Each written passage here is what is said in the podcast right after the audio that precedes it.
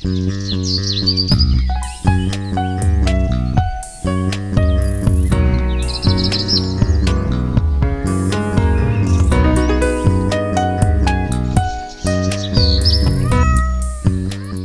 迎收听《来一口垃圾》，我是 Amy，我是心怡。这一集我们要来聊一聊垃圾减量，还有台湾历史上的各种垃圾对策。那这集我们其实有一个来宾，我们来宾是 iTrash 的 Alice，Alice 跟大家打一下招呼吗？Hello，Amy 好，声音好，大家好，我是 Itrish Alice 很高兴我们终于有来宾了。那呃，我们直接切入主题好了。所以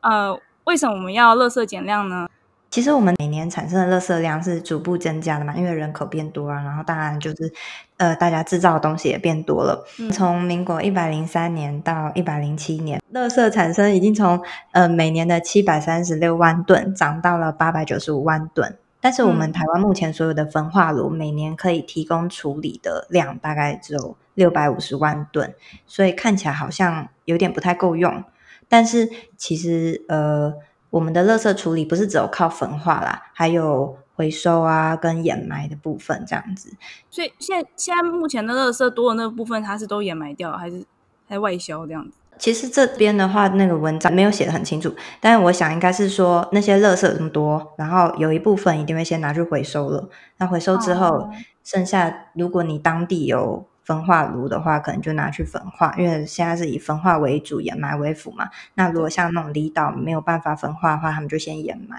嗯，OK。我这边可以补充一下，就像离岛最近不是有在发起，就是说，因为现在疫情的关系，大家都没有办法出国，所以现在各个离岛都会发起，就是哎，大家可能运个一公斤，可以每一个人就带一公斤回台湾。我有看到。对啊，在还没疫情之前，那其实离岛他们在处理垃圾。的时候，他们其实也，比如说以这个呃那个那个蓝雨来讲的话，他们其实也没有这个回收概念，所以它其实都是跟着垃圾一起去掩埋的，所以这个也会造成就是说，在蓝雨那个地方，它其实它的垃圾量其实是非常非常多的，然后再加上今年。度太多，观光客到那个地方去的时候，他们其实岛上已经没有办法，就是承受了处理垃圾这一块的。我不知道他们之前原来没有垃那个垃圾回收、资源回收的概念，是真的，因为他们对啊，他处理的时候，其实他们真的是因为没有连垃圾都没有办法消耗，更不用说在回收物这一块的，他们有办法去处理这个地方，因为毕竟可能资资源经费有限，都要运回北岛的话，那就干脆在当地就是就地掩埋了。我也有看过很多人说，既然要去离岛玩的话，就是自己带垃圾全部都要带走。但是我还不晓得最近还要帮他们也把更多的垃圾带回本岛这样子吗？对，因为其实他们假设说没有在掩埋的话，那他就近比如说拿到台东，但因为其实像台东他们自己也没有办法消耗，就是自己的垃圾，因为刚刚 Amy 其实有提到嘛，我们的焚化炉其实不是这么的够用状态，所以他们就变成从台东，嗯、然后再运到高雄那边去，所以它整个处理垃圾的费用，其实根据这个数据，大概一公吨他们的成本大概就要五千多块。其实比本岛在处理垃圾的这个费用上面，其实是高出非常非常多的。对，那离岛人生活真的是特别适合零废弃的生活呢？真的，对，现在垃圾减量其实就是要从最源头嘛，因为现在大家都开始讲，不管是减速啊、无痕的生活，或是 even 到现在很流行，就是零废弃这一块的。对，其实慢慢的，他们真的非常适合。对，但是也他们也没办法控制吧，就是观光客过去。然后，因为毕竟不是在自己家嘛，你要外带买买食物啊，什么很多东西都是用一次性的商品，所以就会有很多垃圾。我有看到他们好像店家有在推广，就是呃共用的那个环保餐具还是干嘛？他们有一个小 token。这还不错，因为现在有一些新创他们在做的，我在我这边知道是像一些他们会在夜市这边推广好和气，好和气他们就是有提供像他的杯子啊或者是餐具，那就是可以跟他们租用之后，就是在夜市里面去做使用，就是减少一次性的这些垃圾。其实这个、嗯、这观念其实还蛮好的。对对啊，那就像上一集 Amy 跟 Cindy 这边其实有提到嘛，我们其实是有我们可以拥有使用权，但不一定要拥有它。对对，所以也是这样的概念，可以让我们的垃圾更减量。对，那再就是我想要讲的是，其实乐色虽然说有掩埋、焚化跟回收，但其实在这三个方法当中，还是有很多的限制，就需要我们现在要去解决。所以并不是说你乐色呃制造出来之后，用这三个方法好就没事了。像是掩埋的部分的话，可能。我们就是把垃圾埋到土壤里面去嘛，但是不管你那个掩埋场的设置功能多么完善，最后我们还是要必须面对，因为垃圾有百分之二十它是塑胶垃圾，但是塑胶呢根本就很难很久才能分解掉，一千年，对，几百年是随便一个保特瓶可能就四百五十年啊，什么钓鱼线六百年，嗯，那更不要说还有其他什么呃。电电子产品啊，或者是比较更大更厚的塑胶，感觉就会更久才能够分解。所以那些垃圾埋在那边，我觉得 就感觉有点埋心酸的吧，根本就不会处理掉，埋在那里有什么用？就是藏起来而已，就是眼不见为净。对啊，然后再来就是焚化嘛，就是焚化大概是唯一一个方法可以把塑料废物就是燃烧融化的。可是它缺点就是会产生很多有毒气体啊，而且再来就是说我们太。使用太多的一次性的塑胶制品了，所以那些燃烧速度根本也赶不上我们制造垃圾的速度。然后，如果我们不减少垃圾的话，那就变成最后焚化厂啊、掩埋场反正都饱和了，我就是要再重新再建造更多的焚化厂。那焚化厂通常都是盖在比较大的土地，而且又是盖在一些比较没有人住的地方嘛。那通常那种地方就是一些比较自然保、自然环境保存比较好的地方，所以其实也会影响到我们的生态。对，而且讲一个大家可能会比较痛一点，就是造焚化炉蛮贵的，一做就要数十亿，所以造一造，嗯，需求不够，你说需求太多，然后供给不足，你一直造，其实就是花人民的纳税钱。对啊，对啊，所以这样子，而且。呃，某一集我们在讲堆肥的那集有提到，就是说，如果厨余没有好好的把它分类出来，然后只是直接丢进一般垃圾，然后拿去烧的话，其实会降低焚化效率，所以会让焚化炉的寿命减短，然后呢，再加速它的那个死亡。对，所以，所以，所以，如果垃圾在一开始就可以好好的源头减量，然后好好分类处理的话，可以让第一个让焚化炉的寿命延长很久。然后第二个，他也不用说，因为我们现在立刻就面临到焚化炉不够用，然后我们到底要不要再建？那要不要再烧？对啊，台湾就那么小，大家都不想要建在自己家附近吧？对，而且焚也不是说垃圾烧一烧就是都可以烧一干二净，它焚化后还是会剩下十趴到二十趴的底渣，这个底渣也是要对再处理，要再掩埋。对，呃，其实那些底渣是有说可以有一些特殊的处理方法，可以加到一些什么土地啊、道路、桥梁。去做运用，但是因为台湾现在的相关法案还没有很健全，所以导致这些底渣还没有办法有效的被利用。那最后就是像你说，就只能丢去掩埋了，那就是又造成掩埋场的更多的负担。嗯、然后再来就是回收咯，回收部分的话，就是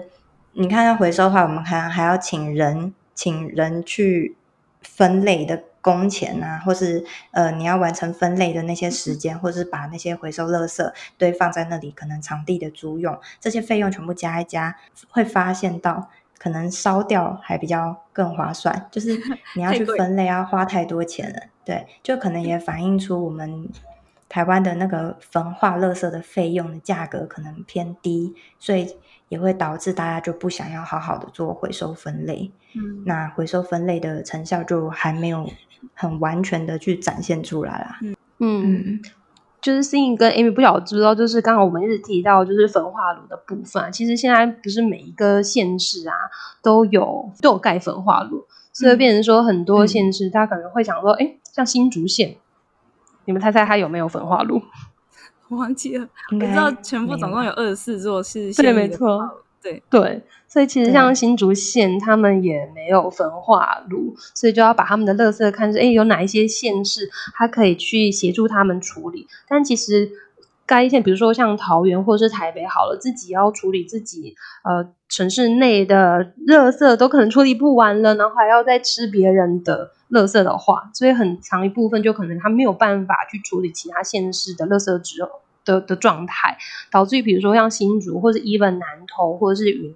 那他们就要想办法把他们的垃圾，不管是说先把它打包起来暂存，然后再等到就说，可能用掩埋方式，或者说，哎，有办法来接收其他县市有办法接收他们的垃圾的时候，再运过去去做处理。或者说，其实垃圾刚我们一直提到说，垃圾减量状态嘛，因为焚化炉不管是说它烧了很多垃圾，或是一些塑胶，会导致于它的这些呃使用年限可能会降低，或者说它现在已经太老旧了，或者说面临到假设哎焚化炉要岁修的时候，那其实也没有办法去消耗我们所就跟不上我们制造垃圾的这些速度吧。所以其实垃圾减量这一块，其实是我们真的要非常的在意的去做。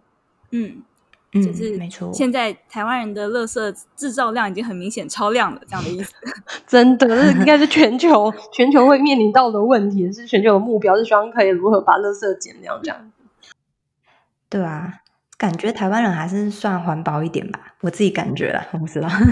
相对而言，真的，对美国之前去美国那个麦当劳，他们都完全没有回收概念，就全部人连同厨余都全部都对丢到垃圾里面，对。对啊，加拿大也是。对，呃，说说到哥伦比亚、波哥大更夸张，他们没有回收系统，就全部都是垃圾。就是我想回收也没办法，因为他们没有回收业。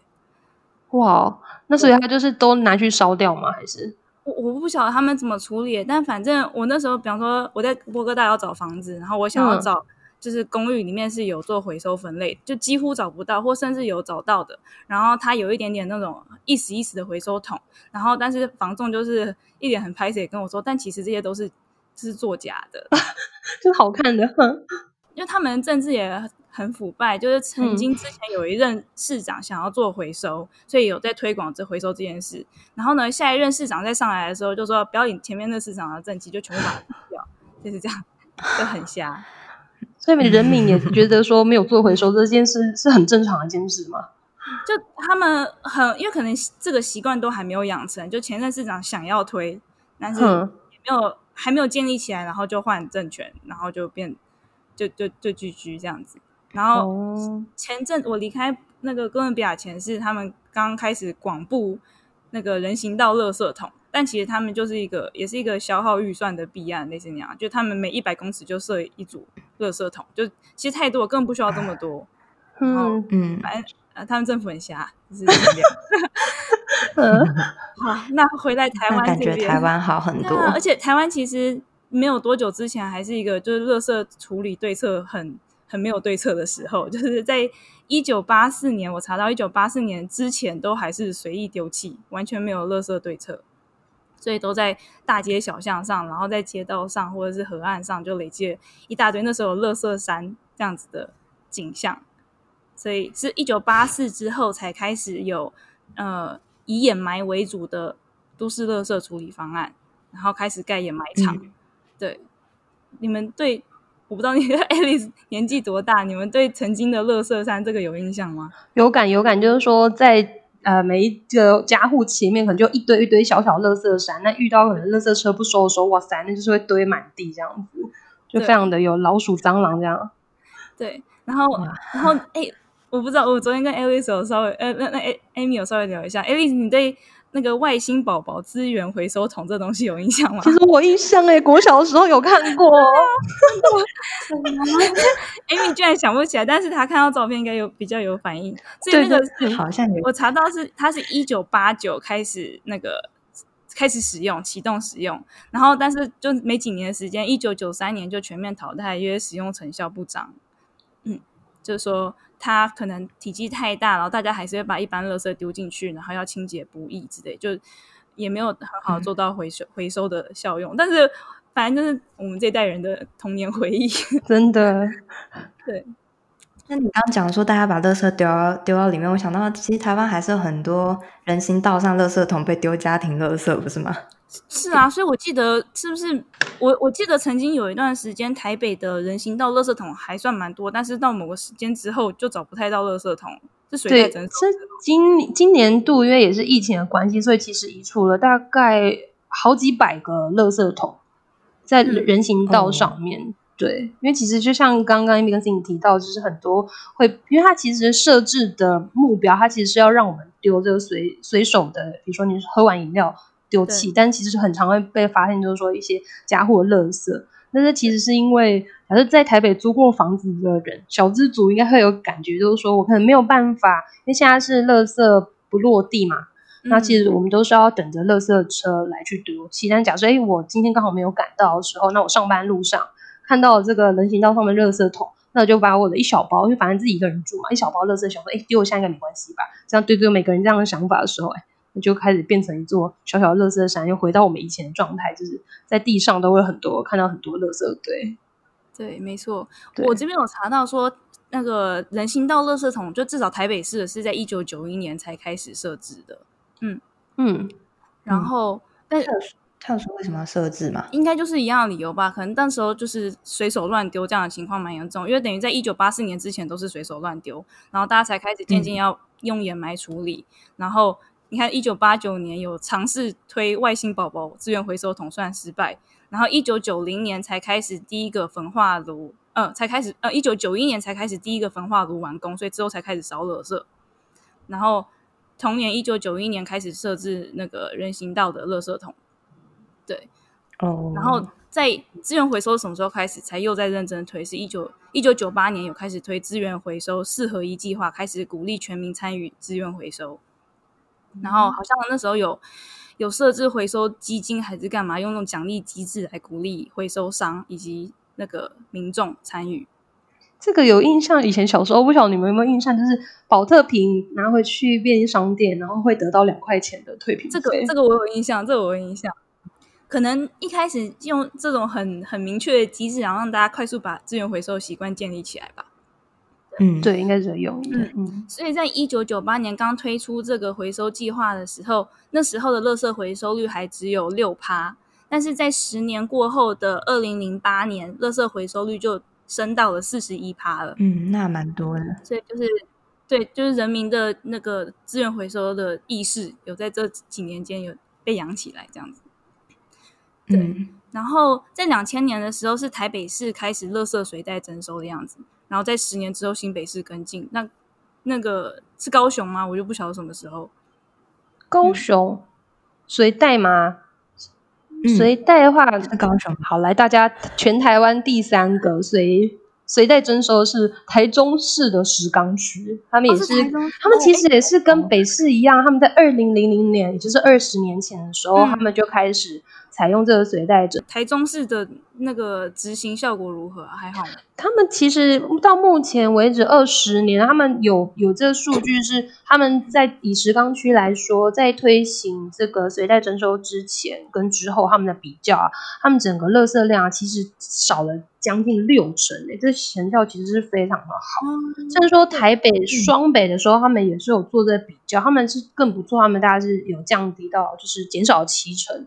的垃圾量蛮多的，对啊，对啊，因为其实呃，不晓得 Amy 跟 Cindy 知不知道我，我们台湾其实除了这三个地区之外啊，我们都是随水费在征收我们的垃圾处理费。对，但随水费征收就蛮有问题的，因为大家会很无感。没错，没错，就是因为民众很无感的时候，其实也没有办法，就是降低我们整个台湾的这个垃圾量。以及就是说，还有一个就是公平性的公平原则的问题，因为其实刚刚我们在前一个话题有聊到嘛，其实我们的垃圾就是会进这个焚化炉这边去烧。那其实他们、嗯、呃焚化炉这边，它在它也是用重量重量的方式来计算价格。所以其实假设诶我们其他县市是采用水水费的话，那其实它在公平性上面可能会多少会有一些争议。但假如像这种垃圾袋，它的确是用重量的方式嘛，几公升啊，就是相对应的几块钱的方式去做，相对而言会比较公平。也就是说，的确这个是刚刚提到嘛，台北市是减少七成，石冈这边减少六成，因为民众对就是说要真正付出钱去买一个垃圾袋回来，他的确很有感，他就是会有意识的去降低他每一次在丢垃圾的这个呃数量。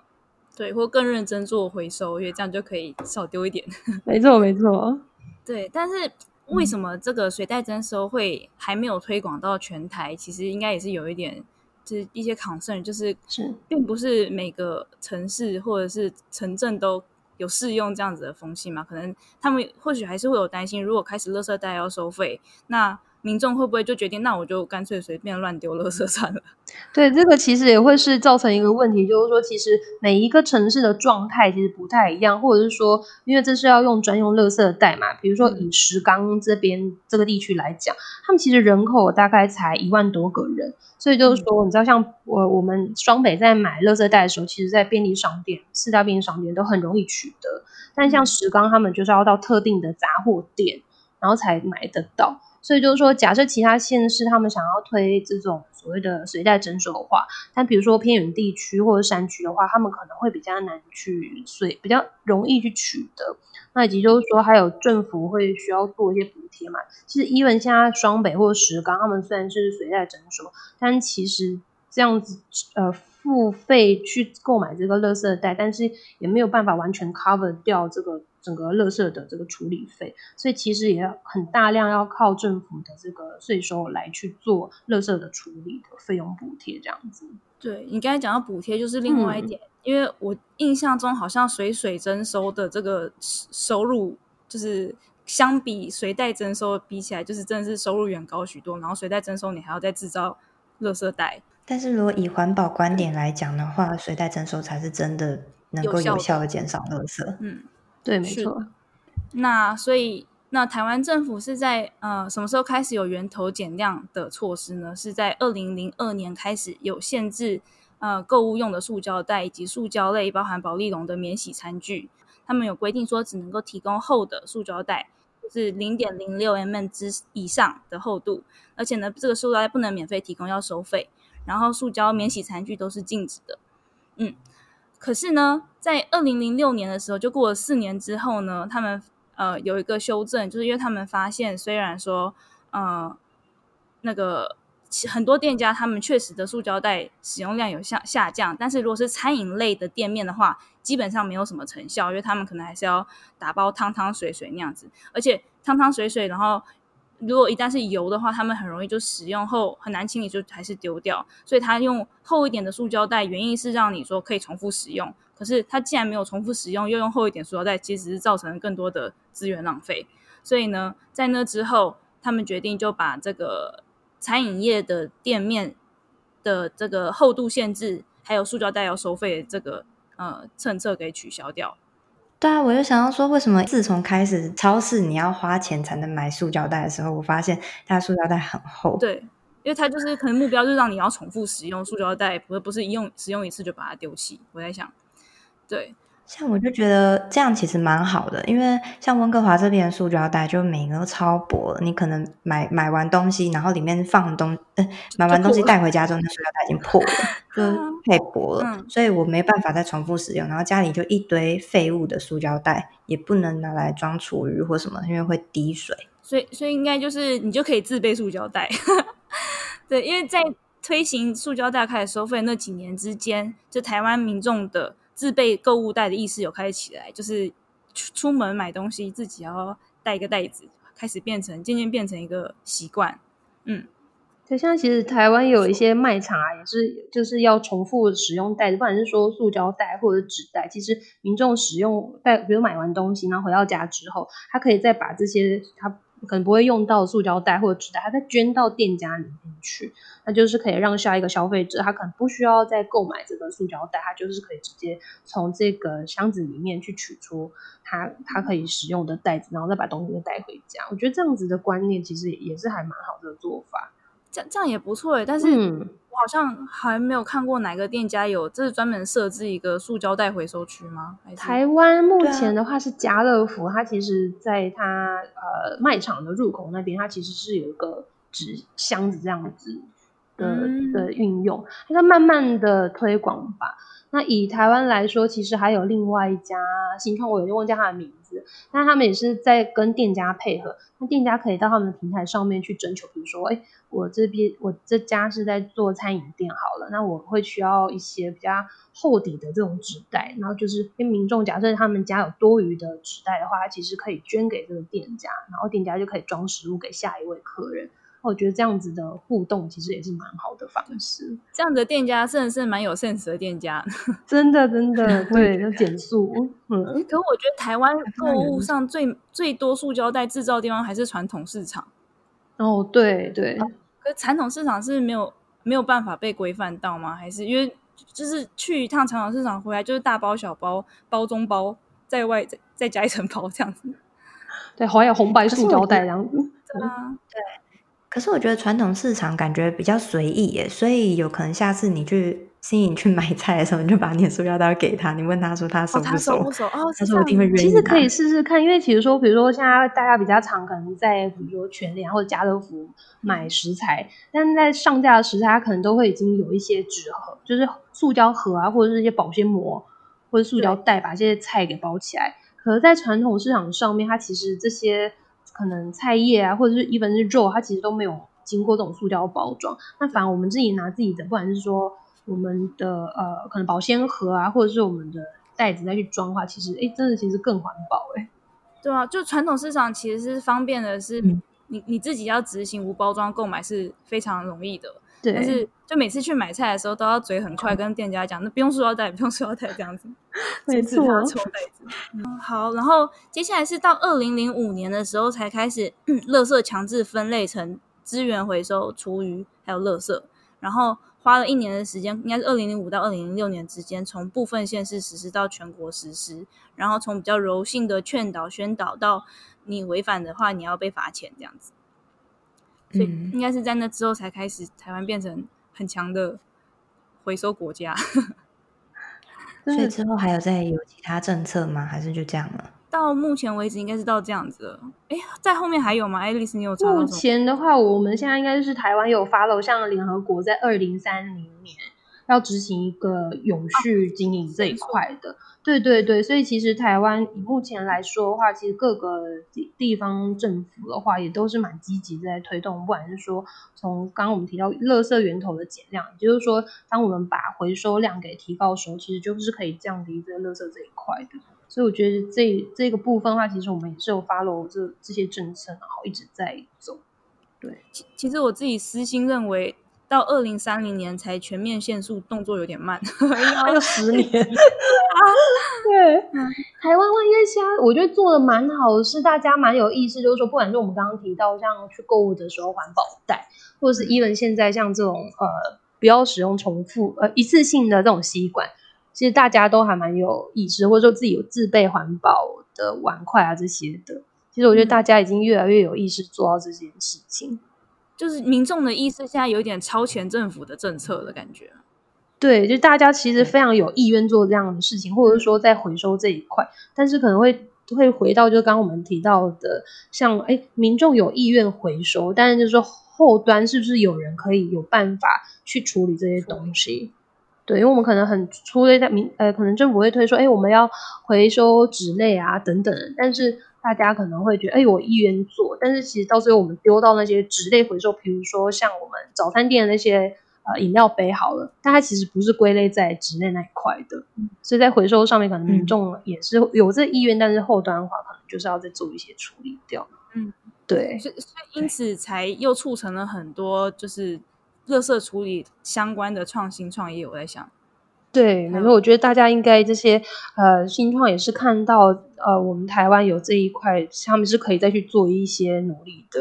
然后大家可以嗯，对，有这个需求，因为政府又还没管这么严，所以就是会有，比方说该被回收垃圾制造出来，那新创呃新创创业的公司就开始往这个方向去满足人民的需求。对啊，像我觉得对 iTrash 也是吧。Alice 来介绍一下 iTrash。对，好，那其实我们家的确也是因为有看到这样子的问题。老实说，我我们会有 iTrash 这边的这个想法出来，是因为我们其实本来就是在做一些像我不确定像是一个 Amy 的的住家社区里面。有没有这个垃圾跟厨余的冷藏设备？可能在地下室，我们大概已经做了一二十年了。那其实从社区这边反馈回来，它也让我们知道，就是说，因为垃圾丢了之后，我们有这种冷藏的系统，它其实就是可以让垃圾它不会有一些恶臭。或是细菌的产生，因为以前很早期，应该大家一般的一般的社区，它只是用一些垃圾的车，那种绿色那种，有没有？嗯，但它可能没有办法有效，因为假设台湾的天气比较炎热的时候，它其实是会有一些恶臭产生的，很臭。对，所以我们才会有这样子冷藏的系统来跟乐色这边去做结合。但后来呢，也是因为社区这边反馈，让我们知道，就是说其实呃有产生垃圾嘛，那其实有一些社区它其实是不是让环保局把垃圾给收走，而是它会有一些私人的一些清运业者。那刚刚我们有提到，其实像呃。这些清运业者把垃圾带走之后，其实也是送进焚化炉那边去去焚烧嘛，嗯、所以他们在收购的时候，在收的时候也是用重量去计计算它的价格。那所以就是说，哎，假设社区这边制造很多垃圾的时候，到那边去收，它的费用其实也是还是蛮高的。那所以大概在八九年前吧，我们共同创办人呢，那时候就有想到，就是说，哎，那其实大家都是对于钱这种东西，他是会很在意的。那假设我们可以改变一个方式的话，我们让要是每一个使用者他在丢垃圾的时候，他会是用重量的去去计算的时候，那他就会非常的会有意识的要去降低他的垃圾量。所以我们其实刚开始的时候呢，是想说，哎，既然我们有这个技术可以把垃圾冷藏系统做还不错，那我们可以把它导入到一般，比如说没有家里面它没有这种。这个社区它没有这种设备的一般的家户，比如说像很多台北很多老旧公寓，哦，所以它可能没有这样的系统的时候，嗯、那我们就是建建制这样子的 iTrash 这个服务，它其实可以提供给这些民众来做使用，所以它会让它如何把这个垃圾减量呢？其实也是我们刚刚一直提到的。可以回收这一块的，它增加，那我的垃圾是不是就一定会减量？所以它被收取的费用，它就是会比较低，是利用这样子的一个循环的概念来来做我们整个 iTrash 这个解决方案。那我想到我有个朋友，他就说之前他他住的就是老旧公寓嘛，然后他没有办法去追着垃圾车跑，然后他就那那包垃圾一直摆在家里，然后每次都一直来不及，所以就一直摆着摆着摆着，然后有一天他就发现他垃圾里面长蛆了，那放了好久。所以，所以如果说像他这种，就是可以，如果他住家附近有你们 iTrash 的设施的话，就对他来说就会很方便。他不一定一定要配合垃圾车的时间，然后想要丢的话就可以丢。对啊，因为我们其实是二十四小时的，它其实就是你只要有悠游卡，你就拿悠游卡，然后以及你的垃圾，你 anytime 你想去丢的时候，其实你都随时可以去丢。因为其实像会会住在没有这个呃社区大楼，其实就是一般比较像单身单身族啊。会有这样子一个需求在，嗯、对，所以其实是提供消费者一个很便利的一个选择。嗯，对，我觉得不用配合追垃圾车的时间，嗯、这点真的很方便。真的，我这样就会很好奇，你们设点都就是设在哪里，然后广不广？现在，嗯，刚刚有提到，就是说像台北市他们是用随袋征收嘛，嗯、那其实随袋征收它是要用一个专用的垃圾袋。